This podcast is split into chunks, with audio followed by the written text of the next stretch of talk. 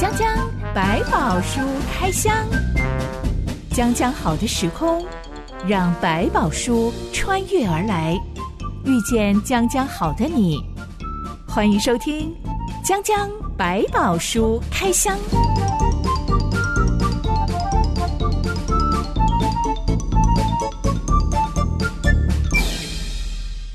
宝书里有百宝，让知心和下凡哥为你开箱来挖宝。Hello，我是知心。Hello，下凡哥。节目一开始要来聊聊所谓命苦的人。嗯，先来问问下凡哥，想到命苦的人，你会想到什么？阿信。这个这个你们都有没有听过？这是以前很古老的一部日剧。小时候都会看那些很虐心的剧啊，小孤儿啊，然后长大之后还很命苦啊。对，还有个动画叫什么《千里寻母记》之类的，主题曲都让你唱的好悲伤，这样赚人热泪。没错。那如果发生在现实社会呢？你有听过有人会跟你说啊，我好命苦啊？哎，其实我觉得很多人变口头禅呢。开玩笑的，对，比较开玩笑。真的那个很命苦，其实他们都说不出来。是，就是不过你会看得出来，就是可能那个比较唉声叹气啊，然后比较容易皱眉头啊。我想那个其实大概都会有。我有很多同事，他们会在写结案报告啊、成果报告的时候，就一面写一面放声思考，说：“我命苦啊，我要死了。”对，大家都可以知道，真的写成果报告是一件艰巨的任务啊。是是是，尤其每个人要的可能形式都不一样，那就更复杂了。那你有遇过是真的发自内心，他觉得他的人生真是命苦的人吗？哎，其实有真的，他们一路上走来很心酸，他们真的很努力了。就是似乎好像命运在作对一样，可能家里就发生一个变故，他再怎么拼命，可能想要还这些钱或者是抵这些债，他都没有办法。我觉得那个真的是讲不出的苦。可是你看他还是很拼命，就觉得他都可以这样过，我还有什么好苦的？想到那些会哀叹自己命苦的人，嗯、我通常会直接联想到一些上了年纪的妇女。是，一来是女性比较容易会抒发情感情绪嘛，对；二来是因为他们的人生年过半百了，嗯、真的累积太多的悲剧、嗯、惨剧了，是。所以他们、嗯、当他们开口这样说的时候，真的是很难有人可以反驳他。他的人生真的是好命苦啊！是，每个月都在屋漏偏逢连夜雨。是。当一个人的人生，他真的就是很命苦的时候，嗯，让他保持积极啊、乐观啊、正面思考啊，嗯、有帮助吗？我觉得在那个当下，你谈这个事情都太快了，太风凉话了，对对，太风凉话了。因为基本上你站在一个很边缘的位置，你在看着他这个方向，当然我们不会认为是错的。可是怎么样可以带出这个方向，也不是你当下可以讲出来，必须从他心里面突然发现那一点亮光，你可能为他喝彩。但如果他你要去讲，他会变成对他来讲有莫大的压力，他只会更难过，因为他实在是笑不出来。但我们很多人真的都很想帮助他的命，可不可以不要那么苦？嗯、试着尽一点绵薄之力嘛。嗯、那我们可以做什么呢？因为我觉得很多人讲说，倾听这件事情就是一件非常不容易的事。你能够同理他的苦，我说同理不是说就一味的就啊都赞同他所有的事情，但是你至少听到他说他的苦的时候，你是可以理解，并且去接纳，并且去承认。那些真的是一种苦，有的时候光是听命苦的人讲他的命有多么苦，是听着听着，我们都觉得好痛苦啊，好沉重啊。嗯、离开的时候还带着一朵乌云，对世界上怎么会有这么命苦的人呢？是，可是当你有这种感觉的时候，其实已经开始分担一部分他的苦。你知道，有时候在陈述的里面。他一边整理一边说，其实也在让他把里面的思绪再清理过来，慢慢把那些乌云拨开一些些。哎，看到里面还有一点一点的光芒，当中也有不少人的帮助，使他可以在这么复杂跟辛苦的环境中走到这一天。所以这是一个需要整理的过程。所以他在跟你倾诉，在跟你诉说，先不要急着去否定所有东西。他可能正在整理他的思绪，等他讲完了，你可能哇觉得好苦的时候，他突然看到一点点，哎。还好有个人愿意听我讲这些事情，还好在这一路上还有几个人真的就在那里陪着我走。虽然你带着一点乌云走，想想看，你可是帮他分摊了一点点乌云吧。就算只是千分之一，那也是莫大的帮助了。没错，嗯，如果他的人生真的有一千件很命苦的事情，嗯、就祈祷有一千个人愿意来分担他的痛苦吧。嗯。今天我们要探讨的故事是关于一群人，嗯，政府当局就希望他们过得很命苦，是。为了要让他们命苦一点，嗯，针对了他们采取很多非人道的办法。今天这段故事记载在创世纪第五十章，一段音乐之后，我们来开箱。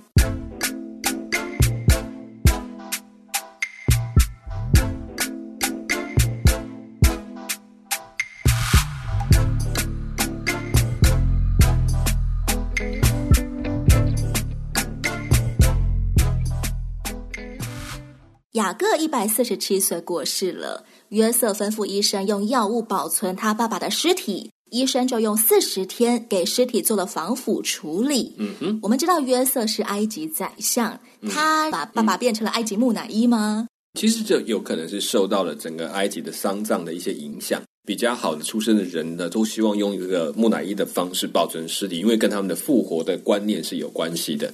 所以我相信，在这时候，其实对整个的所谓以色列这个家族来讲，还不到一个民族的时候，他们很多的文化的条件，可能也会效法用在他的父亲身上，表示非常的尊贵。只有贵族才可以被做成木乃伊。嗯嗯。埃及人还为雅各这个希伯来老人家哀哭了七十天。是这句话指的是埃及人的国葬仪式长达七十天吗？我其实目前没有看到比较明确说埃及用七十天的殡葬，但是比较谈到是熏尸，就是他们用香料去熏这个尸体，造成防腐的效果。时间有四十天，有七十天不等，都有听过这样的说法。智商期有这个可能性，所以把它变成是七十天，不是一个短时间呢。我听过我的爸妈他们说，小时候啊，嗯、有什么伟人过世了，对，嗯，全国上下所有人都要站在路边痛苦哀嚎啊，是是是，真的是如丧考妣，发自内心的哀哭。对我们这一代的人来说，好难想象哦。其实跟着我们讲东方人的家长式文化有关系，所以所有的这些领导者都像一个大家长一样，所以我们都靠着他有了这一天。所以你讲的那个时代，我也经历过，刚好我也在那个时期有看过那种场面。你有哭吗？我那时候还小，其实还搞不清楚，当然也会哭。有时候会哭是因为我觉得是感染。真的严苛啊，他到底对你有什么帮助？你搞不清楚。可在威权时期，为了塑造一些英雄人物或是领袖人物，确实把他描述的那种爱民如子的那种心情，让很多人深有所感。或者是集体性的哀伤，对，那还有就是说，不是为这个人，而是为这个人之后留下来国际的局势，可能也因此感到哀伤。这是一个盛大的国葬仪式，嗯、对，他是国殇嘛，对他们来讲，才能够显出国家的威仪。嗯嗯，约瑟去请求法老王，让他们按照父亲的遗愿，把雅各葬在迦南地他们老家的家族墓穴里。那块地当初是亚伯拉罕向赫人以弗伦买来，作为他们家族的坟地的。为了取信于法老，家里面所有的妇女小孩都要留在埃及歌山地，嗯、只有他们一行兄弟，还有雅各他的太太们，他的最亲的亲属，一行人穿着埃及服饰前往迦南。所以当他们在哀哭啊悼念的时候，迦南人都说：“哇，这是埃及人一场极大的哀哭，都被认为是一群埃及人了。”嗯，没错。丧礼结束之后，他们又回到埃及。约瑟的十个哥哥们开始越想越不安了，这就是之前下巴哥有提到的，是从来没有打开天窗说亮话，从来没有好好的正式的道歉，是当然那个不安就一直存在喽。嗯哼，现在老爸爸不在了，万一他怀恨在心，现在又开始报复我们怎么办呢？嗯，于是这十个哥哥就一起去见约瑟，说：“你父亲未死以先吩咐说，你们要对约瑟这样说：从前你哥哥们恶待你。”求你饶恕他们的过犯和罪恶。如今求你饶恕你父亲上帝之仆人的过犯。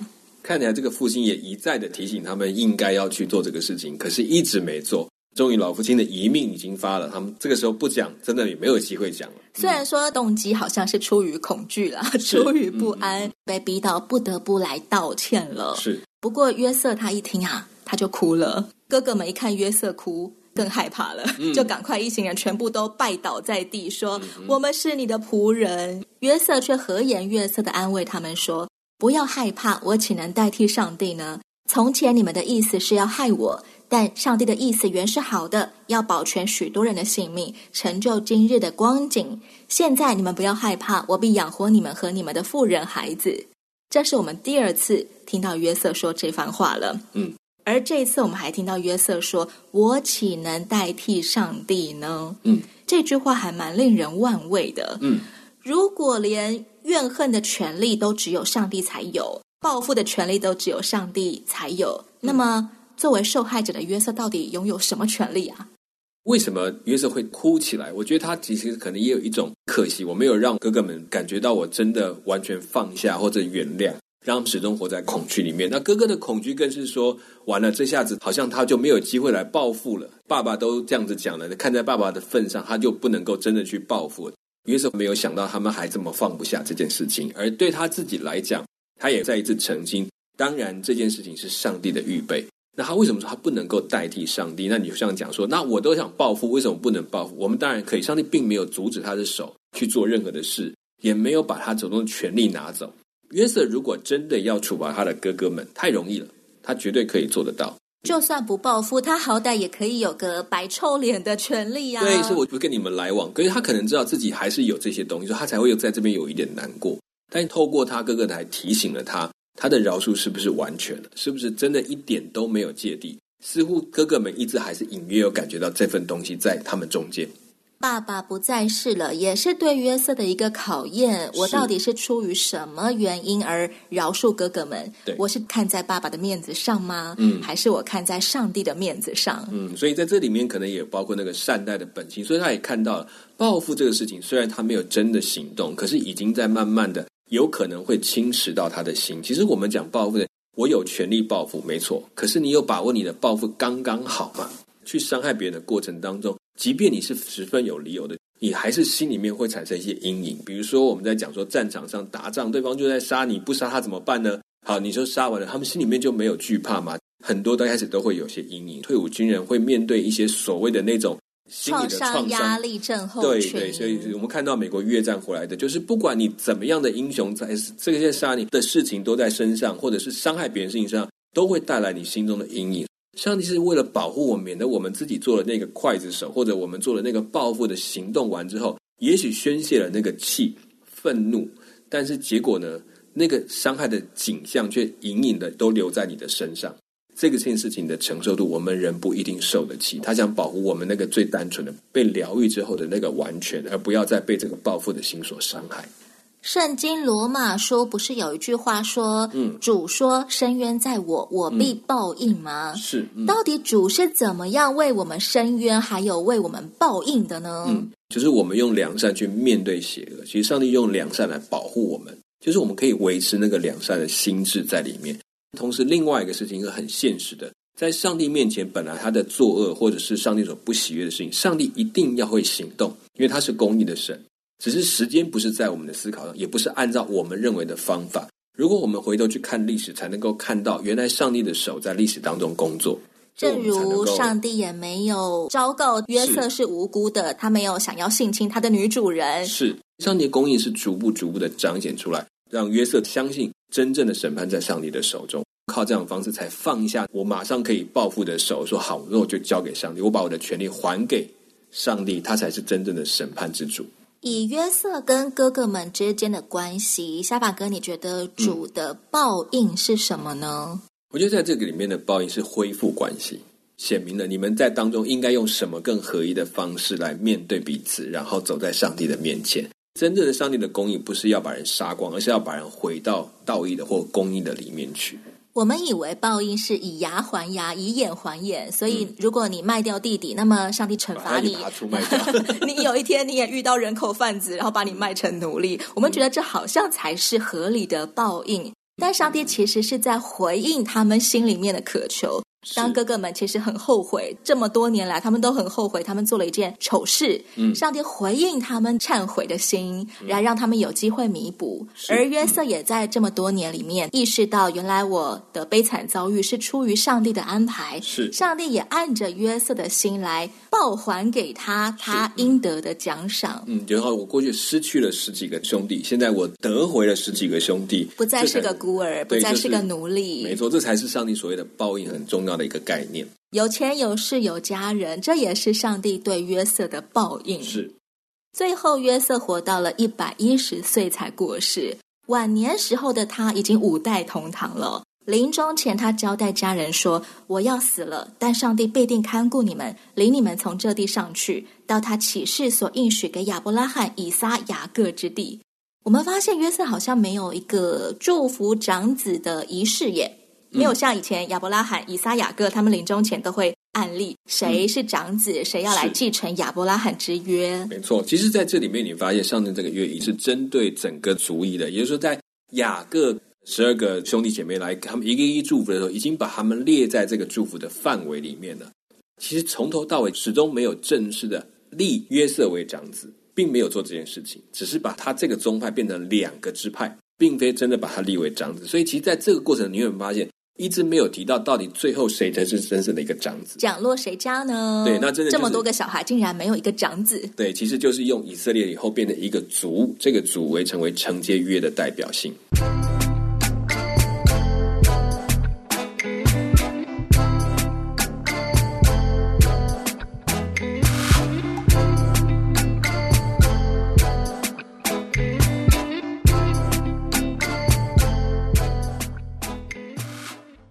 约瑟那一代人过去了，以色列人生养众多，并且繁茂，极其强盛，满了那地。然而，坐在埃及王位上的法老也轮替了好几代。有一个新王登基之后，他发现，在我们国内诸民族当中，就属以色列人人数众多又强盛。要是哪天发生战争，他们可能会跟敌人联合起来，对埃及人不利。以色列人对埃及人真的是一种威胁吗？在埃及的历史发展当中，有几段所谓间隔时期或是中间时期，不是由埃及法老家族或者当地的埃及人成为这个王族的概念。他们选贤与能吗？像什么尧舜禹汤那种王位继承法吗？有被侵入过，所以他曾经有一些别的外族成为埃及的王，改朝换代过很多次。对，所以大概约瑟的时期，当时的法老并不是所谓的。埃及正统的皇室，所以他能够接纳一个外族人成为一个高阶的领袖。嗯、当初提拔约瑟的法老，很可能也是一个改朝换代的元老，可能有一个特别的一个民族在那时候有掌权。当他们落居下之后，这边的政局又回到所谓法老的身上，就变成后来的王国时期的时候呢，就会可能产生一个特别对外族防范的心，包括开始对以色列人有一种防范。那以色列人，他的人数也按着上帝的祝福，确实增加了许多，可能变成外族在入侵或其他主要入侵的时候的一个助力。这跟当时候中东地区的国际局势有关吗？他们当时候可能是很像一种战国时期吗？嗯，其实埃及一直是大家的目标，就是说，如果你想成为一个强权，你可能要挑战当时的强权，埃及就是其中一个。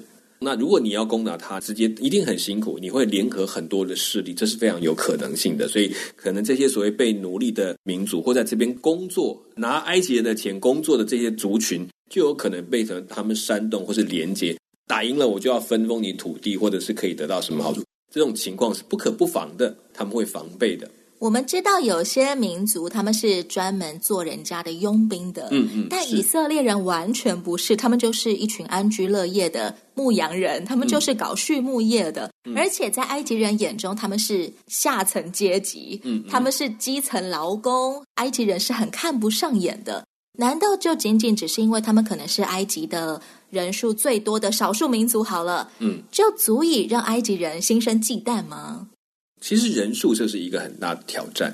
如果人够多，他就可能组成很大的军团，这是他们有担心的。为什么不用怀柔政策呢？硬要认为他们一定会勾结外国势力来对我埃及不利。其实，在这个时期，我们要把它区分一下说。说当然，以色列他们是畜牧为他们为主业，但是他们后来其实也接受了跟埃及人的一个雇佣的概念，就是雇佣他们来做很重要的工事啊、建筑啊。透过这个公司，也获得了固定的一些收入。就像他们在出埃及在提，我们有吃到韭菜呀、啊，什么好吃的东西，就是那时候他们开始也得到埃及地很多的供应。所以某个程度并不是没有怀柔，只是呢，他两方面都会做，有对你好的地方，但你会对你比较胁迫的地方，然后再看你的态度的回应来做一个决定。现在，小马哥，你还有在哪些国家看过当局者会忌惮人数众多的少数民族吗？嗯呃，既然人数众多，它就不是少数民族了。我们会碰到有很多所谓的外来的工作者。过去你不觉得怎么样？可是现在你注意看一下，在台湾里面，这种外来的工作者是二三十万，一个很高的数字的，在台湾的族群，就开始发现不太对劲了。其实到一个数量了，你会发现在我们立法委员或者议员的选举当中，变成一个重要议题，因为他们发现他们可以投票了，他们占据了一个很重要的族群的数量，所以他就会成为一个威胁。不要说威胁，就成一股力量。那在埃及来讲，它已经影响到我的本族的生存的时候，那我一定要考量一下，我到底要把它放在什么位置上。历史上也有很多排华事件，是华人在某些国家移民过去，然后定居，然后事业经商有成，慢慢就成为当地人的眼中钉了。是，他们的人数绝对比不上该国人民的人数，嗯、但却让该国人民觉得不行，你们抢占了我们的生存资源、工作权等等，所以我们要发起抗议，来把你们通通赶出去。没错。以色列人当时候在埃及，慢慢慢慢就面临这样子的情势和处境了。嗯，他们是至少知道我们要稍微防备一下，因为毕竟他有个决定性的力量。新法老他决定要从法律下手，减少以色列人的人数。是，他下令说，现在他要在埃及建造两座积货城，积货城大概就像我们的大型仓储中心、物流中心吧。嗯、是，嗯，浩大的工程要交给国中的以色列人来做。工头都是埃及人，只有工人是以色列人。是这个法令背后的目的是要减缓这个以色列人的人口增长速度。嗯、但其实我不太理解，从事辛苦的营造业工作跟生儿育女的数量有什么关系啊？嗯、可能对他们来讲，在那个时代里面，所谓这个体力、精力被浪费掉、被用尽掉，累到没力气生孩子了。是没错。然后在建筑的工作当中，其实它会有相当多的风险。也就在那个时代里面，他们在搬运石头啊，怎么样？如果你看过一些埃及的模拟的纪录片，模拟啊，他们这个是当初石造的这些宫殿呐、啊，或者每一个里面损耗的人力是很大的，它其实带有风险，所以它也可能借这种比较有风险的工作，让他们自然的人口减少。第二个就是我讲说，可某种程度他们相信精力旺盛才会生产许多，没有时间生了，没有力气生了，那当然人口就自然会减少，因为确实。增长的威胁不是说他们数量已经到一个威胁，是他们看到他们的生产率、存活率太大了，成长太快了，这时候他们就开始新增担忧的问题出现。那对以色列人来说呢？他们很轻易就愿意接受法令要求他们要做这种。高风险跟高劳力的工作嘛，嗯、他们原本应该都有自己的工作啊。对，其实比如说他们讲畜牧业，他们的主业，可是因为在这里做久，我相信已经过去就接过了很多这样的工程的，让他们去包工程来做，或者是这个阶段，会有得到一些食物啊或其他的特别的供应，所以他们也觉得 OK，反正我寄人篱下。我在这边，那他们要我做，我们也只好做。这某个程度，基本上他们知道他们是一个受制于人的，随时可以被剥夺人权的，所以他就干脆用一个方式，那我就给你事情做，你就照我的规定来，就可以活下去。因为活下去才是重点。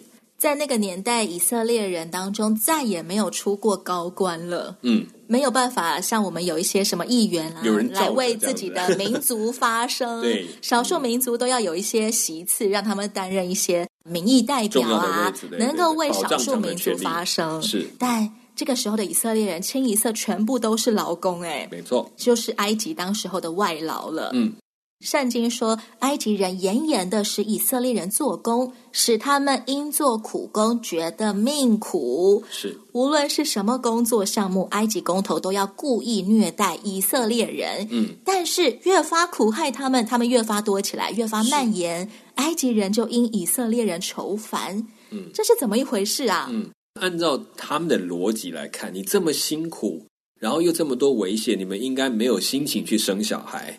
对这个家庭之事也没有什么兴趣了，或者是说没有力量了，应该人数会慢慢就会减少，它就比较和缓的让你人数自动的下降，你不会生育率这么高。可是没有想到反过来了，这下他们好像这么劳累，还这么有生产力，生下的孩子几乎都能够长大，这很重点，因为在当时很多生下孩子很容易就夭折，他们等于存活率很高。以色列人的生育率还有婴儿的存活率，其实比所有民族都要高吗？还是呃，就算命苦，还是很乐观、很乐天？所以呢，呃，早上再累，晚上还是可以生孩子。这个其实就我们就没有办法理，但是我们看出来，这上帝的手在其中工作，就是说让这件事情超乎埃及人的想象。他们可能过去已经做过很多类似，就有办法控制。没有这个不受控制，我再怎么给他麻烦，他们还是继续生，而且每个生出来都健康宝宝，都没事。这个对他们来讲是一个很惊讶的，也很震惊。只是呢，他们还是想办法要把减少他们的人数变成他们的目标，所以他们在找其他的方式。但至少可以知道一件事情是：原来这个事情对上帝的没有用，没有办法产生功效。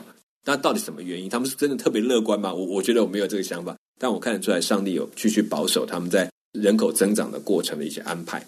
我们现在对于不同的家庭，嗯，他们生育小孩的数量，通常这个数量会跟他们的社经地位成反比，嗯，也就是社经地位越高的家庭，通常生的孩子数量越少，嗯，而社经地位比较低的基层家庭，反而生的孩子比较多。嗯哼，这种现象跟当时候埃及人跟以色列人之间的关系有没有相似处啊？嗯，我们不敢说有没有完全相似，因为你不能跟所谓王宫的贵族去比较，你要跟他们一般的平民去比较。可是平民当中的生育率可能就开始产生落差，所以他们才会用这些方式去压制他们。那事实上，在这过程当中，他们不是特别闲，他们反而是特别的辛苦。所以有没有那个力量，我们都不明白，只能说。他应该很明确的看到这两者开始出现的状况了。埃及怎么生，速度都不可能比他们生的速度那么快，而且长得那么好。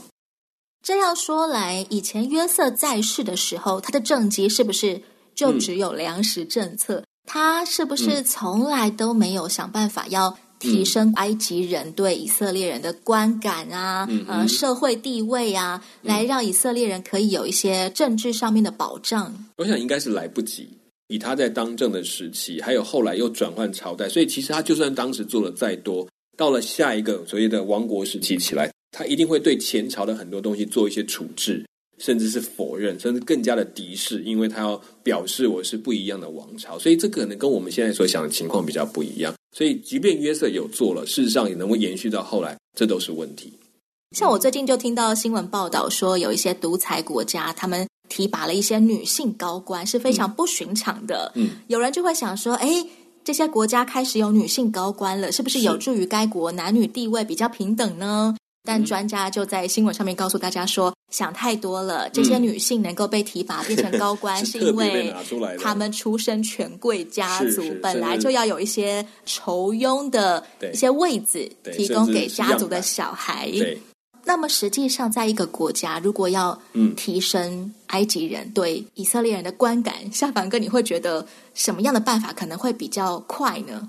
我觉得这个没有比较快的办法，但是有比较根本的办法，就是说，你当然在法令上去保障，当然都会有很棒。可是你回头来看，很多一些国家的女权不是很好的地方，它的法律不一定没有保障女权，但是人民没有意识，所以其实要从从小的教育跟。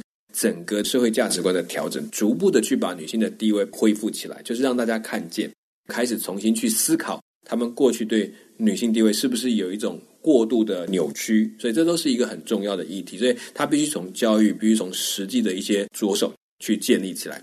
当然，有一些法令的保障是基本面，有这个基本面，再加上有人去真的认识，把女性看作是人的一部分，就是她就是人，那种最基本，先回到这个概念，这是很重要的。这个东西如果先做到，就会慢慢的去影响到其他权力的扩张，或者是被接纳进来。它不是一条短的路，它是需要时间的。法律跟教育双管齐下，才有可能改变一个族群的命运。没错。可惜当时候的以色列人当中，既没有出法官，没有出律师，也没有出老师或者是教育的改革者，嗯、所以呢，地位当然是日渐下滑喽。嗯，而且是还是被边缘的民族。欢迎亲爱的朋友到留言板上跟我们分享，你对于以色列人原本是一个特别蒙恩的民族，到最后变成被歧视的阶级，有什么样的看法？江江百宝书开箱，我们关于创世纪的开箱要接近尾声喽。从下一回起，我们要来一探出埃及记，以色列人在埃及的生活怎么样从安居乐业变成了担惊受怕。我是真心，我是夏凡哥，我们下回再见喽。拜拜，拜拜。